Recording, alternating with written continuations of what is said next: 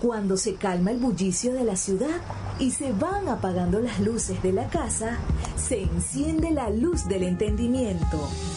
Desde este momento comienza Puerto de Libros, Librería Radiofónica, programa que contiene todos sus elementos tipo A. Puede ser escuchado por niños, niñas y adolescentes sin la supervisión de padres, madres o representantes. Comienza Puerto de Libros, Librería Radiofónica.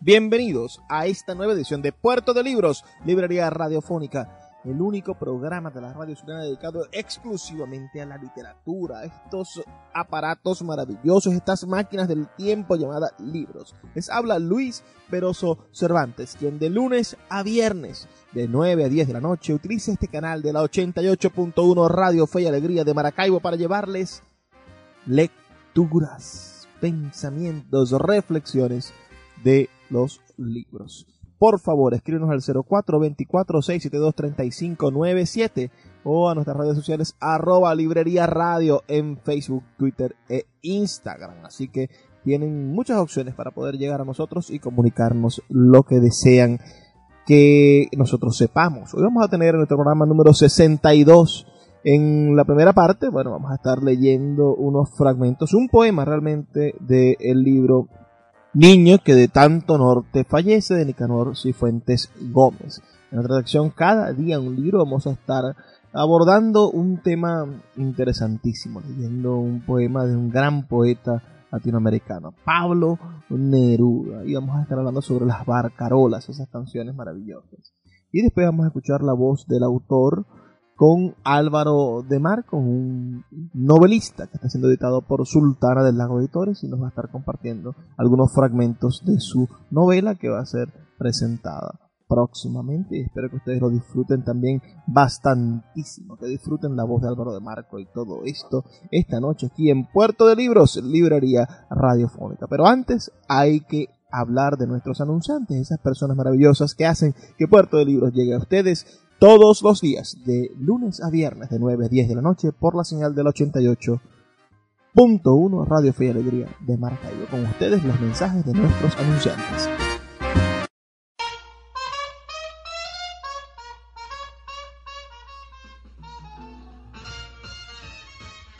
Sultana del Lago Editores es una empresa de servicios editoriales radicada en Maracaibo, la única que presta servicios de impresión bajo demanda en nuestra ciudad. Gana dinero vendiendo tu libro en su plataforma virtual. No necesitas invertir en grandes tirajes. Tus lectores podrán leerte a la vuelta de un clic y obtendrás regalías. Por ello, su eslogan dice, escribimos, corregimos, diseñamos, editamos, difundimos, vendemos y hasta cobramos por ti. Conoce más en su página web www.sultana.com.be o siguiéndoles en Instagram como arroba sultana del lago. La voz del autor en Puerto de Libros por Radio Fe y Alegría con todas las voces.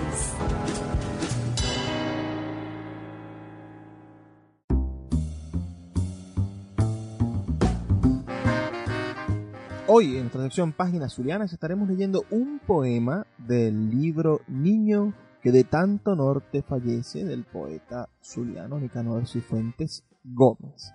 Eh, Nicanor Cifuentes Gómez nació en Barranquilla realmente, el 9 de septiembre del año 1950. Eh, escritor, poeta y autor teatral, artista escénico, docente y director de teatro. Desde muy joven participó en el auge y conformación del teatro en la Cabimas de los 60, así como en los encuentros latinoamericanos de Manizales, La Habana y en el Encuentro Internacional de Teatro de Caracas. Ha dirigido el taller de teatro César Rengifo del Instituto Municipal de Cultura y Bellas Artes del Distrito Bolívar y la revista Yanama. Ha sido profesor de la Escuela de Teatro Inés Laredo y se ha desempeñado como coordinador del Departamento de Teatro de la Dirección de Cultura de la Universidad del Zulia.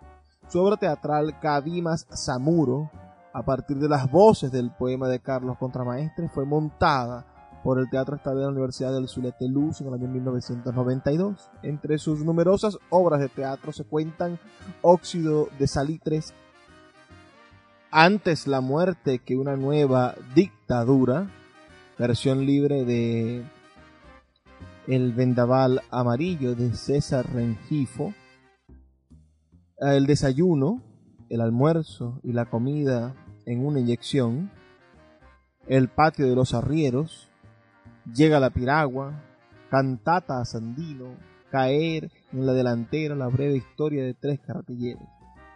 Como poeta, teje en su obra pedazos de la memoria en diversas estancias de ciudades y puertos en donde vivió y convivió, escritos estos textos en un lenguaje que intenta ser inusual, creando casi por él mismo al estilo de Gallego. Su, su obra, su obra publicada, son dos, dos hermosos poemarios. Este que vamos a leer ahora, un poema de este libro que vamos a leer, Niño de tanto norte fallece, publicado por el Fondo Editorial de Orlando Araujo y coeditado por Ediluz en el año 1989. Y Aguaite del Desagüe, Palabreo de Soledades, publicado por la Universidad del Sur, la Dirección de Cultura en el año 1993. Esas son las publicaciones de este autor que todo lo que ha escrito y la mayor parte de su vida la ha pasado aquí en nuestra Maracaibo. Me refiero a Nicanor Cifuentes Gómez. Con ustedes entonces este poema que se llama Rompe el Triste del libro Niño que tanto norte fallece de Nicanor Cifuentes Gómez. Rompe el triste. Me parezco al otro que atraviesa mi solar e inventa una cantiga que escardilla mi memoria de hombre acostumbrado al mar, mirada en a través de esa inmensa ala que mienta cielo. Me parezco al otro por su piel y sus purtiembres, salitre que se afinca difícilmente en los aljibes, en su brega péndulo de sus nucas, plateado pez que a todos nos alumbra. Me parezco al otro en musgo y paradura, en niño Dios inocentemente perdido, ardorosamente hallado en la vigilia que brota en el milenario cante de hombres de maíz, madera y chamizo, que terquean en las puertas del vecino sobre aquel erguido páramo. Me parezco al otro que desata entre palmear y vértigo, amarres y velas, que se arrastran a otras costas al silbido metálico de las brisas del norte. Me parezco al otro, acurrucado entre manglares, tarareando la décima hacia el teñío que nos abraza y sostenga sobre las horquetas de este mundo. Me parezco al músculo crecido detrás de la bestia y a los palos con que surco y estercolo mi parcela, al gesto erguido e inclinado del que pasa alucinando la germinación del tunerío, la crecida del yucal, la plenitud de las hojas. Me parezco a la alta pared agujereada que nos guarda del frío, al lento deambular por la esterilla. Me parezco al hombre que baja al río y chamusquea entre piedra la niñez, las fragancias del tímido amor ya me la llevo. Me parezco al hombre de un solo tambor en el pecho, al tercer amanecer que anuncia ebriedad de reposo, la cadera sin descanso, gestío mágico donde el alma se encarama por encima del tan ancho mar. Una mujer cierra los ojos a pleno centro de plaza y baile, y ya nunca los entreabre igual se vino a la nuca, milenario, pariente, antiguo fogón compartido por todos, ave que sus antepasados llevaban contra hombro con orgullo.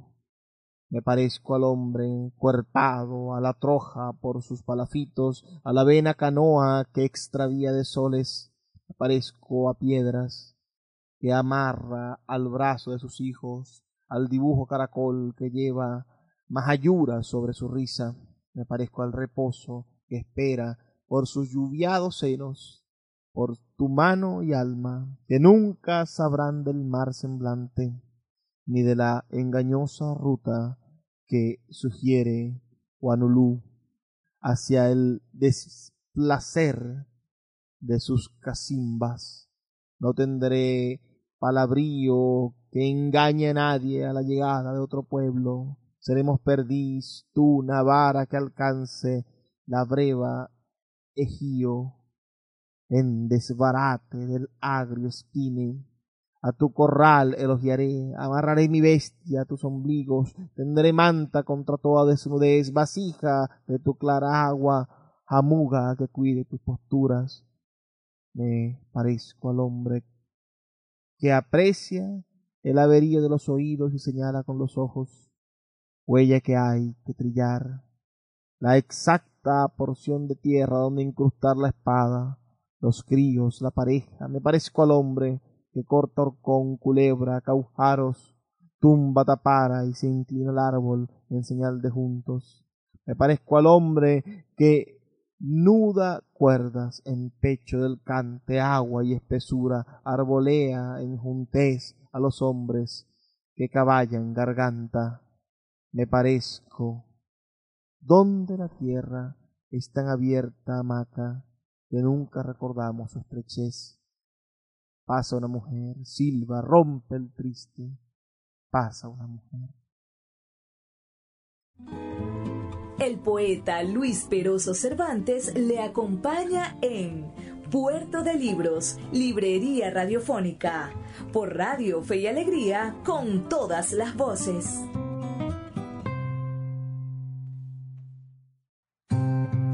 Cada día, un libro. Puerto de Libros, Librería Radiofónica, por Radio Fe y Alegría, con todas las voces.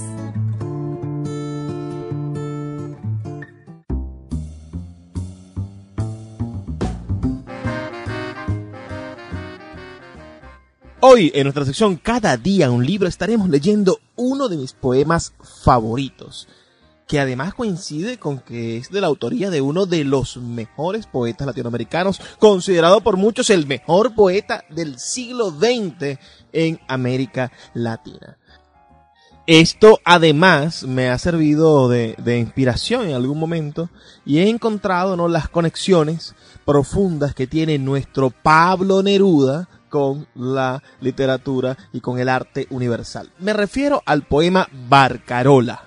Y uno se preguntará, bueno, ¿por qué este poema tan radiante, este poema de amor maravilloso, se llama Barcarola? Si no hay en ningún sitio una referencia tácita a algún tipo de, de, instrumento marítimo.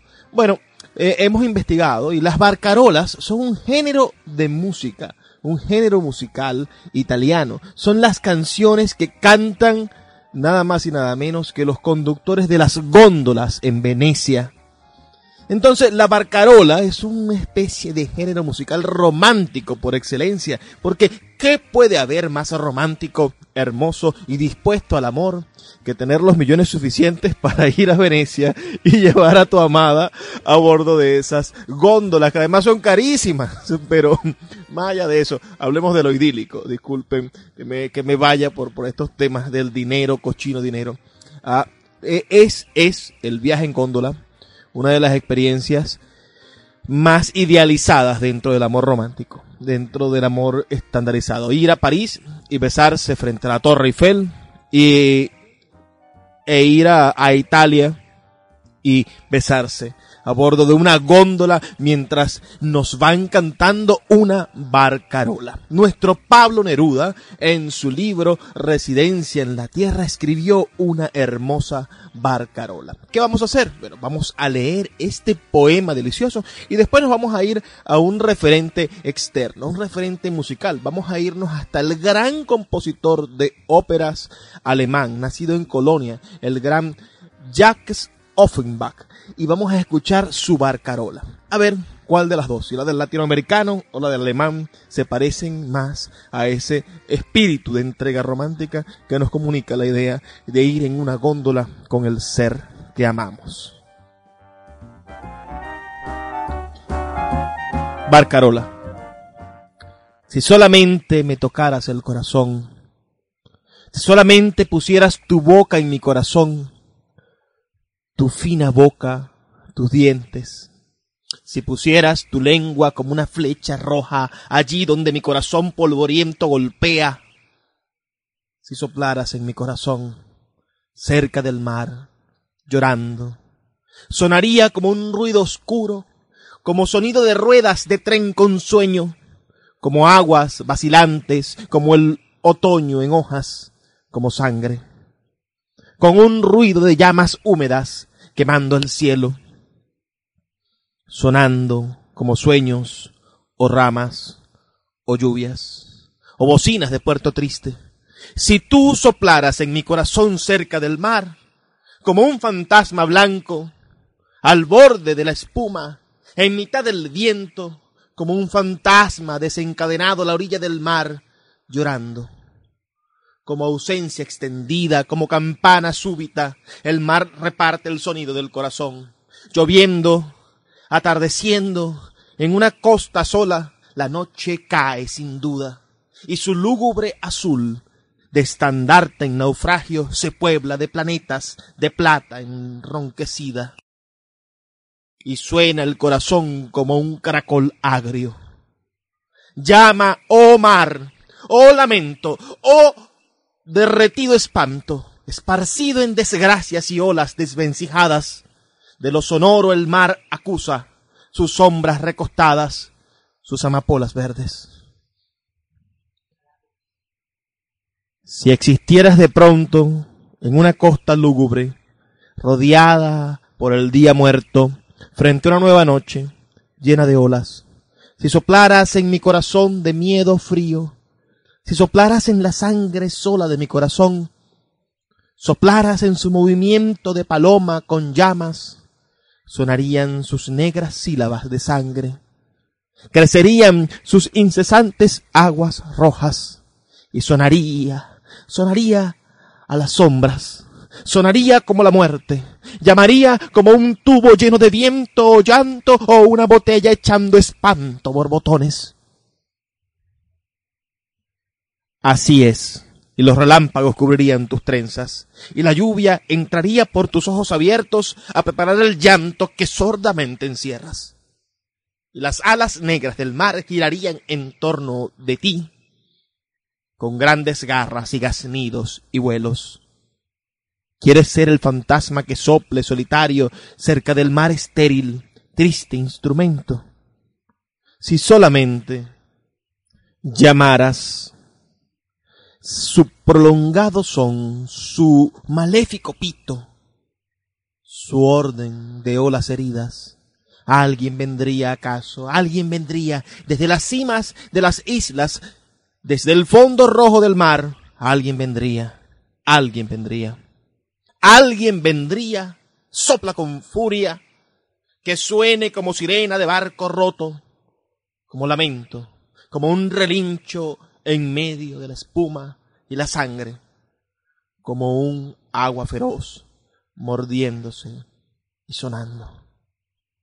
En la estación marina, su caracol de sombra circula como un grito. Los pájaros del mar lo desestiman y huyen. Sus listas de sonido, sus lúgubres barrotes, se levantan a orillas del océano solo. ¿Qué les pareció? Este maravilloso poema de nuestro gran Pablo Neruda ¿Qué han leído de Pablo Neruda? Comenten con nosotros, escríbanos al 0424-672-3597 o a nuestras redes sociales arroba librería radio en Twitter y en Instagram. Porque, porque necesitamos este compartir, saber qué piensan ustedes y nosotros contarles qué pensamos nosotros. Y así hacer más grande este, este puerto, este puerto de libros que necesita muchísimas manos para abogar en favor de la literatura de nuestra ciudad. Vamos a escuchar ahora un fragmento apenas de una deliciosa ópera de Jack Offenbach. Vamos a escuchar un fragmento de los cuentos de Hoffman. Este texto, este, este texto musical, ¿no? Este entramado operístico que se llama Barcarola.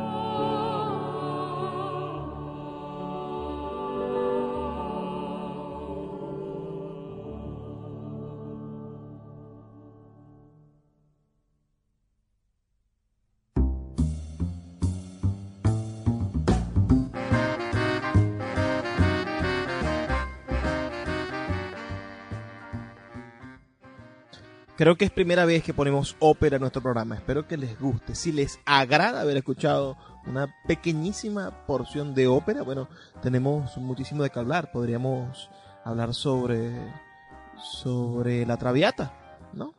Ahí hay buena literatura. Y podríamos hablar sobre la ópera moderna, podríamos hablar sobre muchísimas cosas. Escríbenos al 0424 672 3597 y déjanos saber qué opinas de este programa de hoy, de este Cada día un libro que dedicamos a todos ustedes, los amantes de, de la literatura, además de los, los amantes del amor, más allá de, de ese, de, esa redundancia que puede haber allí, porque no hay mejor forma de amar que amar el amor, de dedicarnos a, a rendirle culto a estar enamorado. Muchas personas aman una vez y después dejan de amar. Dicen, bueno, ya viví eso, ahora me toca ser padre, me toca ser madre, me toca ser abogado, me toca ser empresario, me toca, porque ya yo fui amante.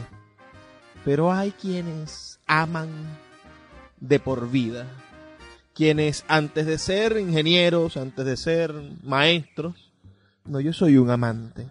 Y vine al mundo a amar cada instante. Y vine al mundo a ser una persona que cultiva como un feligrés la religión del amor.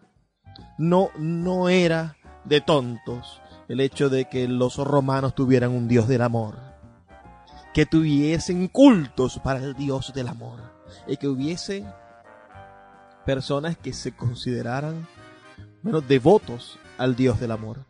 Deberíamos tener, así como los católicos tienen la estampita de San Benito, la de María Bendita, la de San Antonio, deberíamos tener una, una estampita del Dios del amor que nos recuerde todos los días que debemos amar, amar, amar hasta que duela, como dice el poema, creo que de Oliverio Girondo, amar hasta que duela. Usted y yo podemos amar no tan solo que podemos amarnos, sino que podemos amar todas las cosas que están a nuestro alrededor. Amar es sin duda estar vivo. Y un acto de amor es valorar esa vida. Darnos cuenta de que en el momento en el que hace clip el mundo, en el que conoces a alguien, en el que puedes repartir sonrisas en vez de, en vez de malas caras, darse cuenta de que, de que pequeños actos, pequeños actos rituales, pueden generar cambios importantes en el devenir de los días, bueno, nos hace saber que ese es quizá el Dios que jamás debimos convertir en mitología, el Dios del amor. Amaos los unos a los otros, dice el Dios que está vigente, ¿no? El que no ha tenido fecha de vencimiento, el que no ha sido estudiado por los antropólogos, sino que es estudiado por los teólogos. Pero vamos a seguir amando no solamente los unos a los otros, sino amemos el amor mismo para que amemos la vida. Vamos a identificar la emisora, volvemos en brevísimos dos minutos, no se aparten. Aquí en Puerto de Libros, Librería Radiofónica.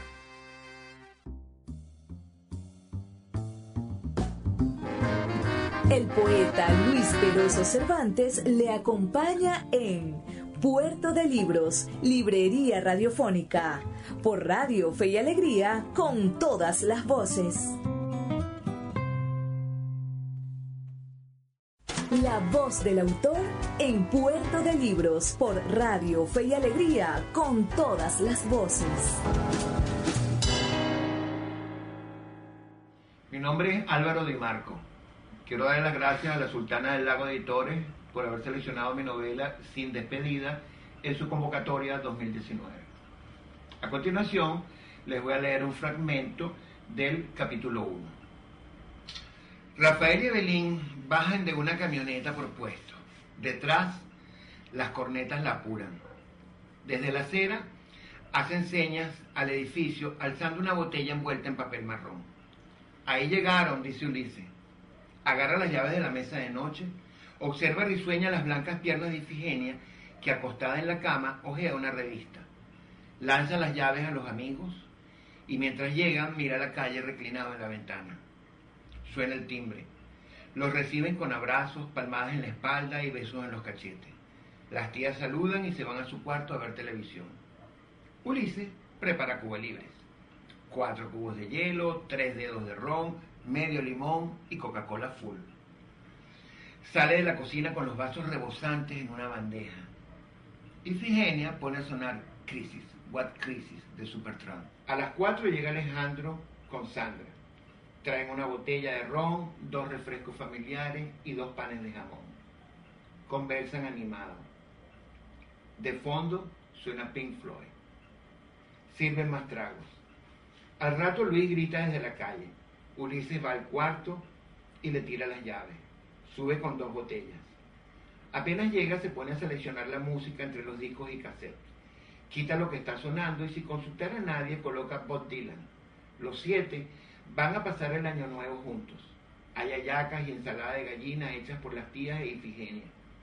Alejandro coloca Luis Armstrong. Minutos después, Luis cambia el long play por Rubén Blades con Siembra. Ulises y Alejandro lanzan gritos de desaprobación. Las tres muchachas hablan de ropa y cortes de pelo. Rafael comienza a comentar el último cuento que escribió. Alejandro, Luis y Ulises escriben poesía. Al rato, discuten si Dostoyevsky apoyó las ideas que condujeron a la revolución bolchevique. Alejandro dice que en Demonios se ve ese aspecto. Defiende las ideas socialistas. Su papá es fundador del Partido Comunista. Ulises considera que Idiota y Demonios son novelas fastidiosas. Alejandro piensa que tanto el príncipe Mishkin como el intelectual Trofimovich son tremendos personajes que provoca seguir conociendo.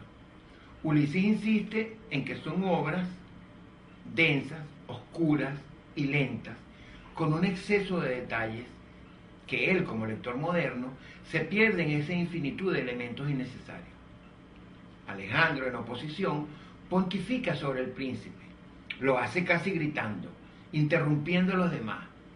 Cuando llegó ya estaba un tanto ebrio. Todos estaban acostumbrados a sus soliloquios altisonantes. Alejandro pide que le dejen terminar su idea en defensa del socialismo. Nadie le para. Quieren hablar de otras cosas. De golpe, Alejandro comienza una crítica burlona de los poemas de Ulises. Ridiculiza sus argumentos y temáticas.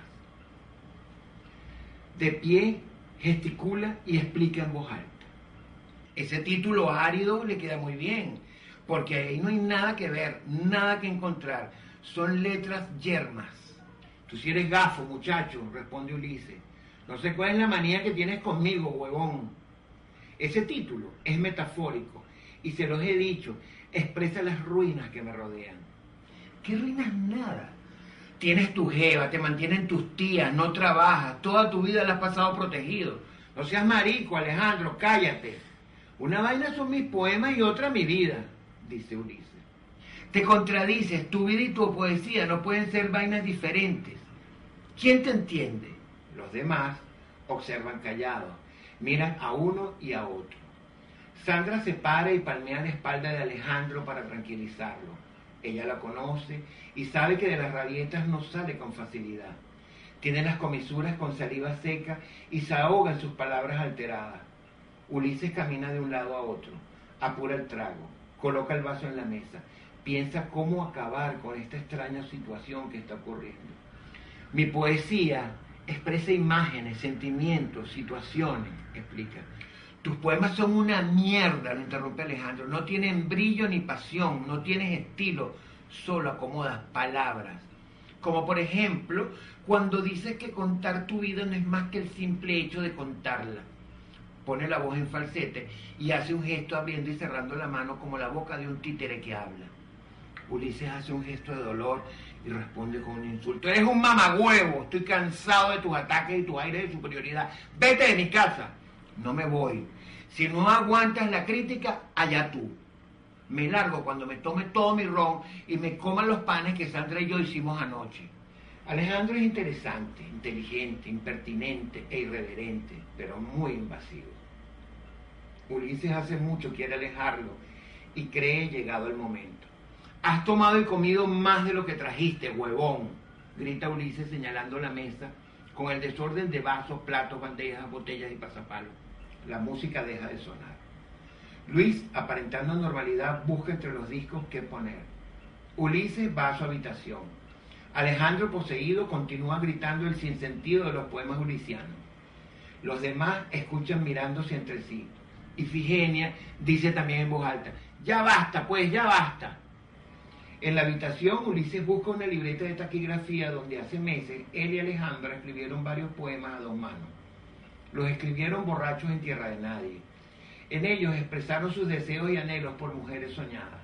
Vuelve al medio de la sala. Está rojo. Comienza a despegar con rabia las hojas escritas en bolígrafo negro.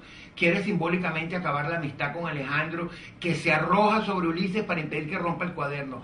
Tropieza con la mesa, cae un vaso y se rompe. Ulises retrocede y trata de frenar con una mano el ataque de Alejandro. Luis se para del rincón de los discos para interponerse entre ellos.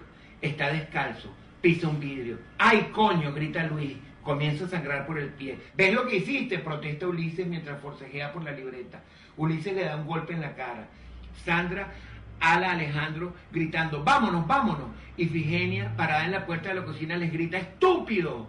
Rafael en un lado trata de envolver el pie de Luis con una franela que estaba en una silla y un paño de cocina que le lanza la tía Héctor, que ha salido sobresaltada de su habitación. Alejandro recibe otro golpe en el pecho al tiempo que encaja uno en la quijada de Ulises tambaleándolo intercambian manotazos y patadas. Las sillas y objetos de la mesa caen al ser tropezados por ambos. Evelyn protesta, abre la puerta del apartamento y sale buscando ayuda. Rafael intenta separarlos, todos gritan. Alejandro y Ulises luchan sobre el diván naranja que ocupa toda una pared de la sala. Las dos tías asustadas se van a su habitación rezongando lo inconveniente de la amistad con ese muchacho y diciendo que van a llamar a la policía. Alejandro golpea el rostro de Ulises varias veces, quien logra zafarse con la ayuda de Ifigenia que golpea a Alejandro en la espalda. Este le da un codazo en el estómago y casi la tumba. Ella lo maldice. Los dos contrincantes se paran uno frente al otro en medio de la sala. Se miden con los puños cerrados. Rafael rueda los muebles y la mesa para evitar que rompan más cosas. Alejandro busca con la mirada algo para agredirlo. Ulises grita, el coño de tu madre. Eres un desadaptado, todo lo echas a perder, le grita Ifigenia, tratando de meterse en medio. Alejandro agarra de la mesa la botella de ron recién destapada. Todos hacen el gesto de taparse la cara, creen que se la va a tirar a Ulises, pero sale corriendo del apartamento y baja con Sandra, que lo ha estado llamando a gritos desde el pasillo. Los vecinos se asoman a ver la trifulca. Alejandro y su novia bajan las escaleras. Detrás va Rafael para abrir el portón del edificio. En la sala hay sangre y desorden. Ifigenia reprocha a Ulises lo ocurrido. Todos le ordenan el lugar. Rafael vuelve. Ifigenia reconoce que Alejandro le dio miedo. Ulises va al baño, luego a su habitación para cambiarse la camisa rota. Al volver a la sala trata de excusarse, no admite que se siente herido en su amor propio. Dice que Alejandro le tiene envidia y que él y su novia proyectan un aire de felicidad que no es tal. Son conflictivos. Además, está enamorado de Ifigenia. Todos ríen. Ella grita, a mí no me metan en su peo. Cada quien critica la acción de ambos. Una vez ordenada la escena, se sirven nuevos tragos. Las tías desde la cocina opinan que ese muchacho es una mala estrella para Ulises. La hemorragia del pie de Luis ha parado. Ulises lo va a llevar al hospital Vargas. La herida es profunda. Y Figenia protesta que cómo se va a ir. Ulises se siente responsable, no puede dejar que vaya solo a curarse. Luis sale renqueando, apoyado en Ulises. Tremendo fin de año, exclama Ifigenia, mientras los dos salen del apartamento. El poeta Luis Peroso Cervantes le acompaña en Puerto de Libros, Librería Radiofónica, por Radio Fe y Alegría, con todas las voces.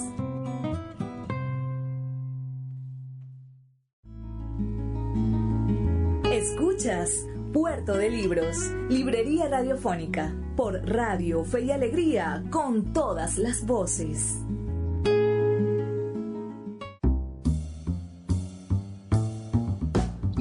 Llegamos al final de esta edición número 62 de Puerto de Libros, Librería Radiofónica. Hemos tenido un programa bastante variado. Escuchamos al principio, bueno, al poeta Nicanor Cifuentes, estuvimos leyendo poemas de su libro Niño que de tanto norte fallece. Este libro, en cierta medida muy interesante, editado con... El problema quizás de esto es que esta historia literaria no se conoce, ¿no? a este, este dinero con el que se sacó la colección inéditos de, de la Asociación de Escritores. Es un dinero que, que no lo gestaron estas personas. Esto fue una conspiración que hubo durante los años 80 para hacerse del poder y de los presupuestos de la Asociación de Escritores que había conseguido en buena lid el, doctor Luis Guillermo Hernández cuando fue presidente de la Asociación de Escritores. Repitió en su periodo y después, como no podían ganar las elecciones, las personas, estos, estos seres temibles de la izquierda escritural, ¿no? Que además de, de, de racistas, algunos también eran homofóbicos y machistas. Bueno, se, se pusieron una componenda para, para atacar al doctor Hernández, quien había conseguido un presupuesto extensísimo de publicaciones demostrando con creces la responsabilidad que tenían allí. Y, y esta gente los, los derrocó con un tribunal disciplinario y se quedaron con, con, ese presupuesto, hicieron esta colección que ciertamente tiene libros interesantísimos, ¿no? Pero que finalmente solamente publicaron a, la, a las personas que, que, estaban a su alrededor, a sus amigos y a todos los amigos casualmente de, de esa izquierda a comunistas. Los comunistas y los socialistas tienen este ese problema, ¿no? Ese, esa conchupancia y ese, ese, ese no miedo al, al escarnio, ¿no? Porque la ideología parece curarlo todo, parece que, que hay una bendición, una, una, una bula papal, una patente de corso al momento de... No, porque como él es camarada, entonces tiene, este camarada tiene una patente de corso. Eh, lo que no saben es precisamente lo que iba a suceder. Es decir, después que se gastaron ese presupuesto sacando esos libros, no rindieron cuenta, no tuvieron orden y el poder público no les volvió a dar más presupuesto. Lo que siempre sucede. Bueno, todo esto fue eh, en torno a la publicación de, esta, una colección muy linda, la colección Inéditos, uh, donde se, se dieron luz, se le dio luz a diferentes autores, entre ellos ese primer libro del año 1989 de Nicanor Cifuentes Gómez, Niño que de tanto norte fallece. También en este programa 62 estuvimos escuchando un, una bellísima canción, ¿no? Esta, esta barcarola de Offenbach y escuchamos la barcarola de Pablo Neruda nuestro, nuestro gran poeta latinoamericano. También súper comunista, ¿no? No olvido aquella escena de, de, esta película, última película llamada Neruda, donde una, una mujer se acerca, esta escena vale oro, ¿no? Una, están haciéndole una despedida en un club, ¿no? Con bastante vino y bastante comida y bastante lujo al poeta que, que debe de partir al exilio porque va a ser perseguido, es un senador. Entonces, en el medio de esa comida se presenta una mujer, una obrera, miembro del Partido Comunista también. Y un poco tomada, ya, ya pasada de trago, se acerca al poeta y le pide que se, se aparta de los que están ahí vigilándolo, de los escoltas, y le pide que quiere dirigirle unas palabras y ya estando le dice allí, bueno, loas al poeta, que te vaya bien en tu cosa, y de repente la, la, escena se, se torna en algo que a mí me pareció genial de parte del autor.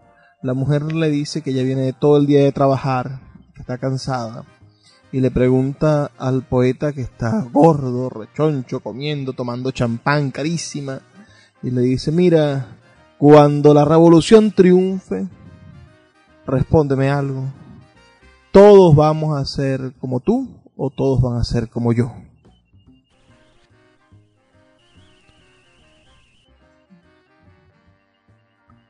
Entonces, Neruda se quedó callado después de haber escuchado la pregunta de la mujer, ¿no? ¿cómo van a ser los hombres y las mujeres una vez triunfe la revolución? Él no sabía qué responder. Se llevaron a la mujer porque según la película, ¿no? En esta escena, ya estaba como pasada de tragos y él se quedó reflexionando entre dientes, es decir, aquello de, de cómo serán, ¿no? Y decía como yo, como yo. Esa película realmente no tiene desperdicio, yo se la recomiendo a todos ustedes, una película excelente. Y bueno, la pregunta que todos nos hemos hecho siempre, cada vez que hemos sido tentados por las mieles del discurso revolucionario, por las mieles del discurso de izquierda, nos hemos preguntado qué ¿Cuál es el fin verdadero de, la revolución? Es decir, ¿habrá sacrificios como, como se nos promete y como se nos dice? Bueno, hay que sacrificarse un tiempo, hay que luchar un tiempo por esto. Pero ¿cuál es el verdadero fin de las revoluciones? Porque si nos ponemos a, a analizar, a ver la historia, a, cuál ha sido el precio que han tenido que pagar los pueblos por las revoluciones políticas de izquierda y de derecha, las revoluciones políticas en general. Y al final la pregunta es, ¿le valió la pena a ese pueblo pagar ese precio? ¿Le ha valido la pena a Cuba pagar el precio que ha pagado de, exilio, de, ruptura, de, todo lo terrible que le ha pasado y ahora vuelven al, sistema capitalista, vuelve la propiedad privada, vuelve todo después de 60 años de sufrimiento?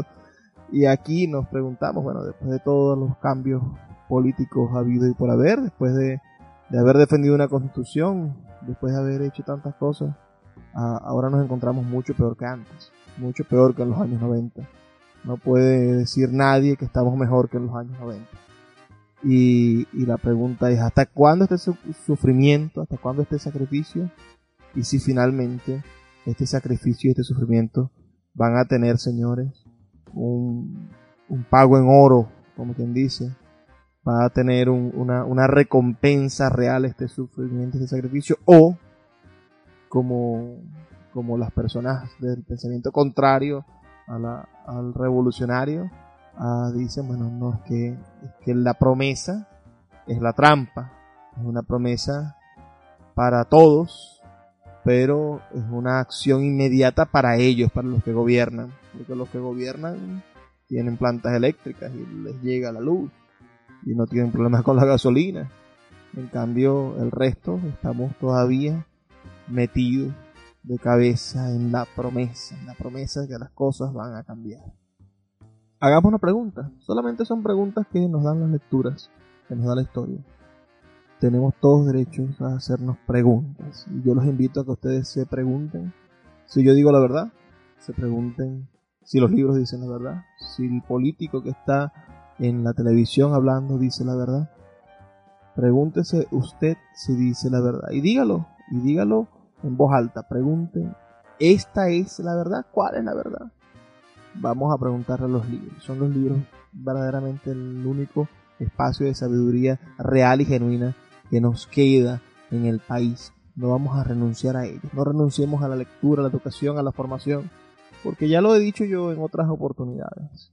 Ni con balas, ni con millones se cambia a Venezuela. Se cambia con libros, con lectura, con formación, con educación. Es la única transformación verdadera y real que necesitamos porque la otra, cualquier solución inmediata es demagogia Cualquiera que diga, no, esto yo lo soluciono en dos meses, es un mentiroso. Cualquiera que diga, no, antes, antes de que termine diciembre todo está... Es un mentiroso, es un demagogo. Vamos a creer en los procesos históricos que están escritos en los libros, en la historia, que nos ha enseñado que la única manera de transformar una sociedad es haciendo que esa sociedad lea, se convierta en una sociedad culta, sociedad lectora, sociedad culta. Vamos ahora a escuchar los mensajes de nuestros anunciantes, esas personas maravillosas que hacen que Puerto de Libros, librería radiofónica, llegue a sus hogares de lunes a viernes, de 9 a 10 de la noche, por la señal de la 88.1 Radio Fe y Alegría de Maracay.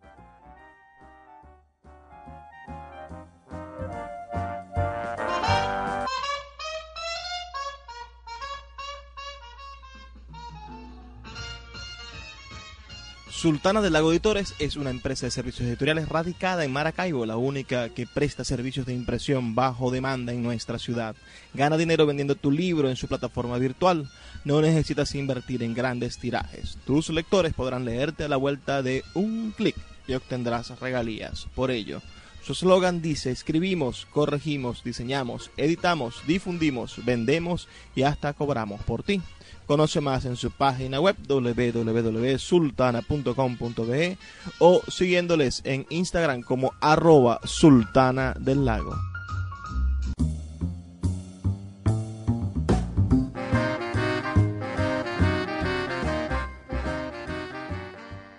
Ahora sí, llegamos al final de nuestro programa. Creo que ha sido una experiencia maravillosa, como siempre, encontrarnos con la literatura en su máxima expresión. Los invito a que visiten nuestras iniciativas electrónicas, a que vayan a nuestra página web radio.puertodelibros.com.be, donde están todos nuestros programas.